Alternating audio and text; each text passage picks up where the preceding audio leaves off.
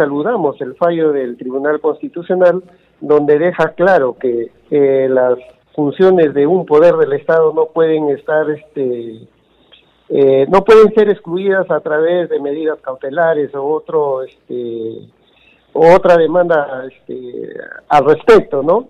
Yo creo que en esta demanda competencial que hizo el Congreso de la República, bueno, el tribunal eh, se ha pronunciado y saludamos esta, esta acción que ha tomado y esta decisión, ¿no? Entonces, eh, ahora como presidente de la comisión estamos continuando con este proceso porque ya lo hemos iniciado y esperemos que ahora este, ya con toda la tranquilidad los, los aspirantes a esta a la defensoría del pueblo puedan hacerlo sin ninguna limitación. Congresista, si bien no conocemos aún cuáles son los fundamentos para que el Tribunal Constitucional haya declarado eh, eh, fundada esta demanda del Parlamento Nacional, ¿a qué atribuiría usted, digamos, esta posición del Sindicato de Trabajadores de la Defensoría del Pueblo? Quizá entornillar en la Defensoría del Pueblo a la actual defensora encargada de esta institución? Sí, yo creo que realmente no un gremio sindical puede parar toda la labor de un Congreso, ¿no? Eh, yo pienso que ahí este, el Poder Judicial, especialmente el juez, haya visto eh, otras otras cosas que hayan planteado, ¿no? Pero honestamente a nosotros sí nos sorprendió que, un juez pueda limitar las funciones de un Congreso de la República, ¿no? Entonces, eso eh, no era aceptable por parte de todos los que integramos la comisión y por parte de todo el Congreso en pleno, ¿no?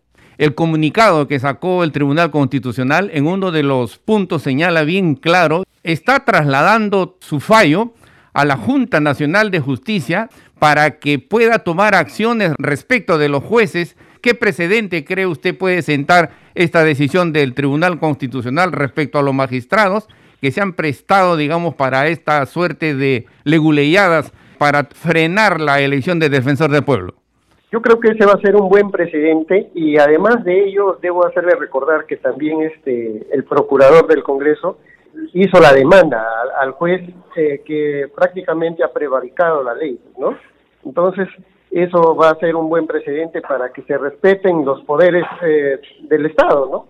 Eh, ya que vuelvo a repetir y a insistir, no por la, por un antojadizo derecho de, los agremiados, de, la Defensoría del Pueblo y eh, valiéndose el juez también de, de, su alta investidura que la tiene, puede rogarse y poder este, mutilar a una de las funciones del Congreso de la República. ¿no?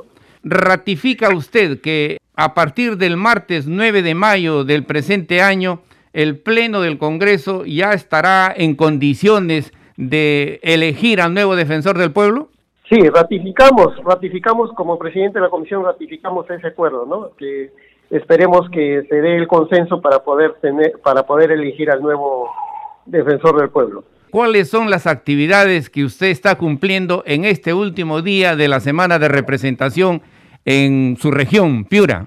Hemos tenido reuniones con dos alcaldes de, la provincia de, Morropón y un alcalde de la provincia de Abaca, provincias netamente altoandinas.